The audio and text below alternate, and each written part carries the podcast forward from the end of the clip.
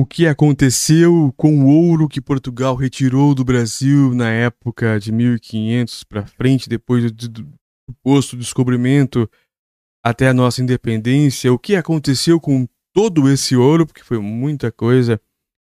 E o título daqui da matéria da BBC é Devolve o nosso ouro. Afinal, o que aconteceu com o ouro que Portugal retirou do Brasil?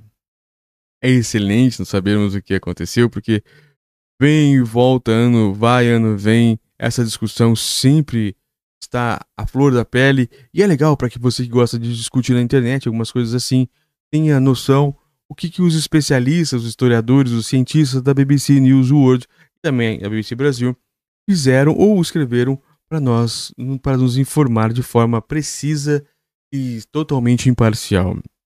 Vamos fazer então a, a leitura dessa matéria que eu acredito que é histórica, curiosa, legal saber esse tipo de situação. Vitor Tavares, da BBC News Brasil em São Paulo. Vitor é bom. A matéria foi essa aqui diz no começo da matéria, ó. Esta matéria foi originalmente publicada em 21 de setembro de 2021, mas foi atualizada com novos fatos envolvendo o tema. Tão boa que é. Abre aspas. Concordo até que os portugueses repatriem todos os imigrantes brasileiros que estão lá, devolvendo junto o ouro de ouro preto e aí fica tudo certo. A gente fica kit. Foi assim que o ministro da Justiça do Brasil, Flávio Dino, comentou na terça-feira, 7 do 11, um recente caso de xenofobia contra uma brasileira em Portugal. Dino, que fez a declaração em um evento em Brasília, se referia às ofensas feitas no aeroporto do Porto, onde uma mulher gritou para uma brasileira: Volta para tua terra. Aqui brasileiros estão invadindo Portugal. A frase do ministro da Justiça sobre a devolução do ouro se junta a uma série de memes e provocações postadas por brasileiros nas redes sociais em assuntos que envolvem os dois países. Uma briga, né? Na verdade. Mas afinal, o que aconteceu com o metal precioso retirado do Brasil durante a colonização portuguesa? Ciclo do ouro. Oh, a história é boa demais. Mesmo antes do início do chamado ciclo do ouro, no início do século XVIII, registros históricos apontam uma que existia exploração do metal no Brasil, ainda que de forma incipiente.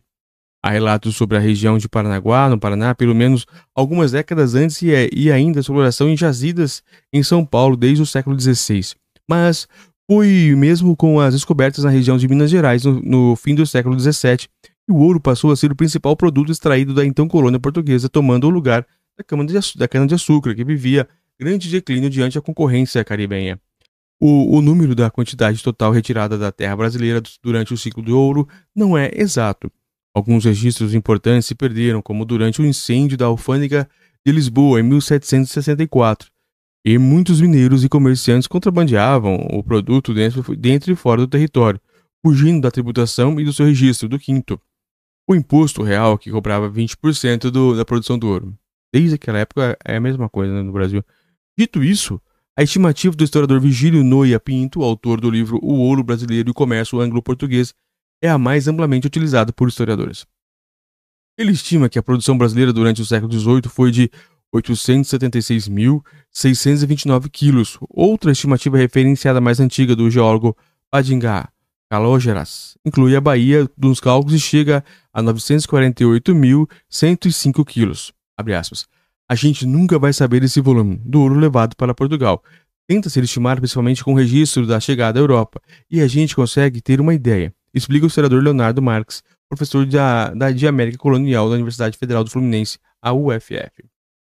Para efeito de comparação, dados do World Gold Council, Conselho Mundial de Ouro, e da Metals, poucos, mo mostram que o Brasil produziu em 2019 cerca de 87 mil quilos de ouro, Vale salientar, porém, que durante o século XVIII as técnicas eram bastante rudimentares.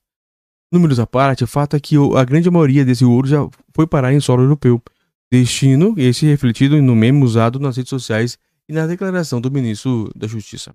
Mas faz sentido falar que falar em desvantagem no Brasil e benefício para Portugal, já que naquela época fazia parte de um mesmo império?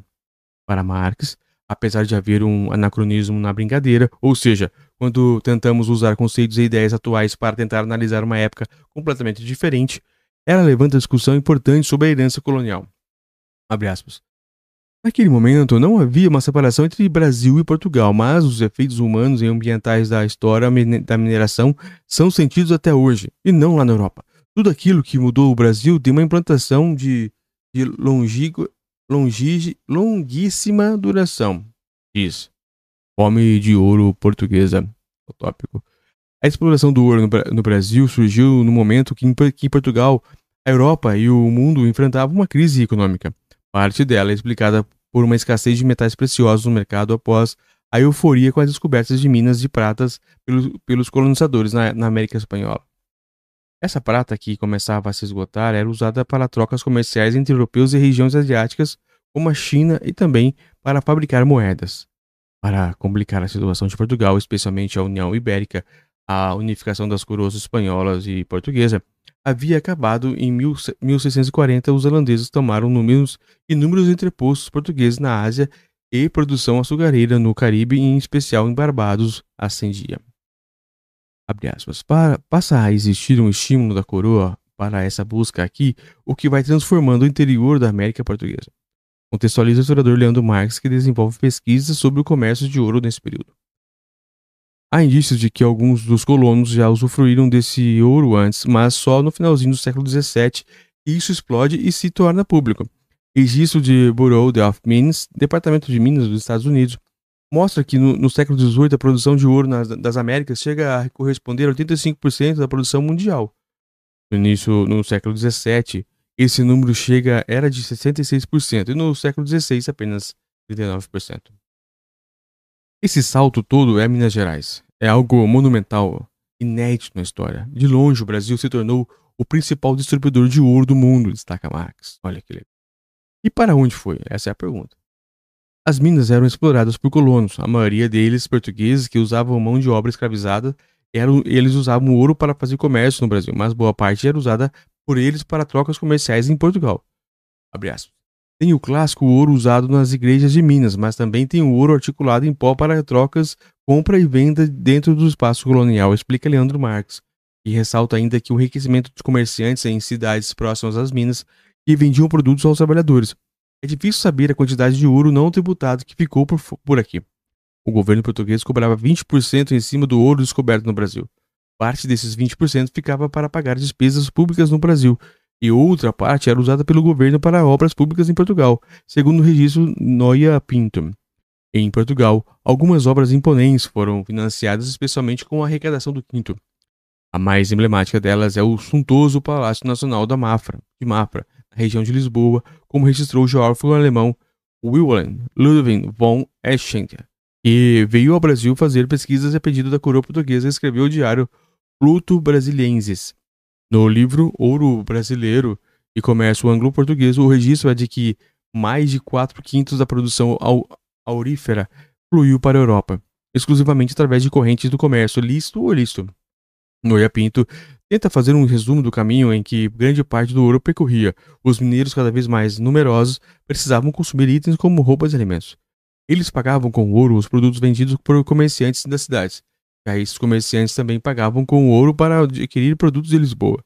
E esses últimos, por, por sua vez, pagavam com ouro pelos produtos manufaturados vindos de outras partes da Europa, principalmente de Londres. Ou seja, grande parte do ouro do Brasil ia, no fim, para a Inglaterra e se preparava para uma transformação econômica que viria a se concretizar com a Revolução Industrial. Por que foi parar na Grã-Bretanha? Desde o início do século XVIII, a Grã-Bretanha firmava acordos comerciais vantajosos com Portugal como o famoso Tratado de Mentuen, em 1703, também chamado de Tratado de Panos e Vinhos, que estabelecia vantagens na comercialização de tecidos ingleses e vinho português entre ambos os países.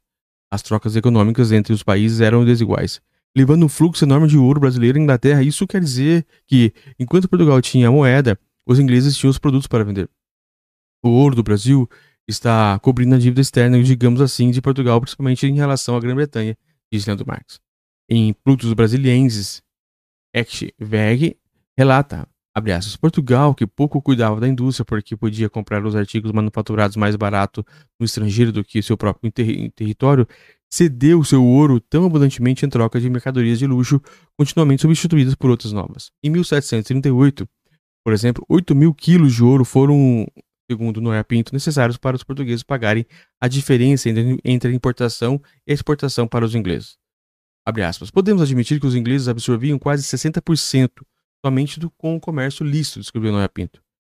A, a Grã-Bretanha está no coração de uma transformação financeira radical no mundo.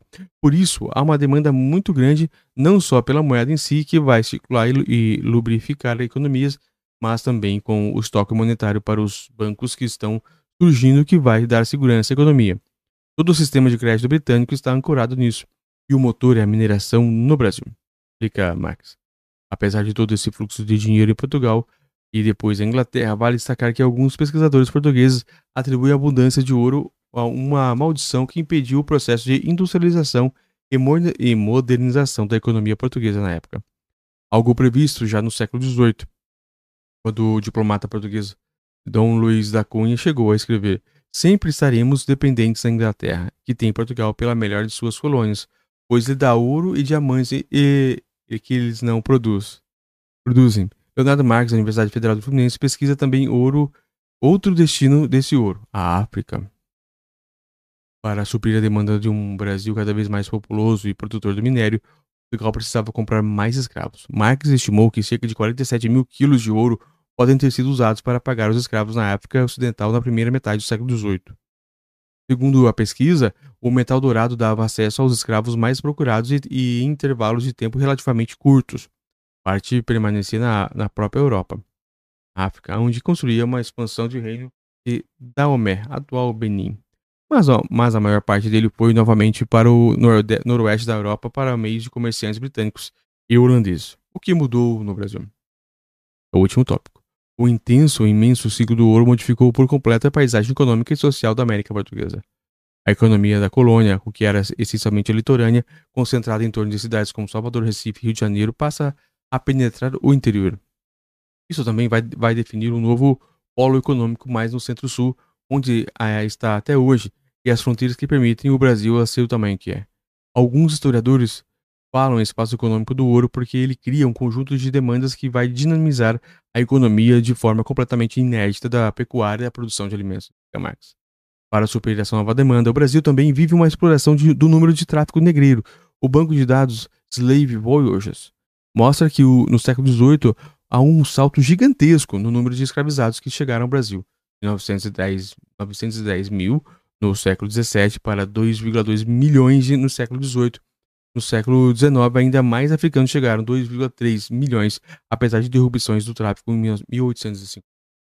Muitos deles estão indo para atividades relacionadas ao ouro. Essa é a parte trágica da história, diz Marx. Também há uma imigração massiva portuguesa no século XVIII.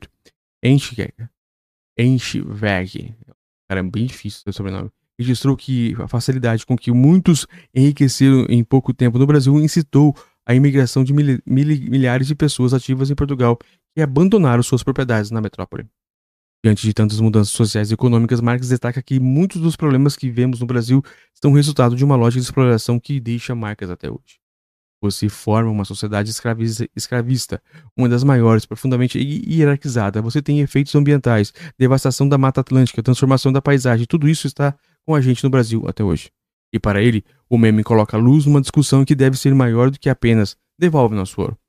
Não é só o fato de, de Portugal tirou vantagem, mas o desenvolvimento de Londres como centro financeiro mundial do capitalismo está ligado também à nossa sociedade formada no Brasil, repete Marx. Os problemas são nossos, claro, temos que no, temos nossas elites, nossos problemas, reproduzimos isso, mas nunca estivemos isolados, nem lá atrás nem agora. Mesmo as nossas decisões internas no Brasil respondem a processos globais, diz ele. Olha que reportagem magnífica, que, que, que tópico magnífico mesmo sobre história do Brasil, história do mundo, na verdade. Não?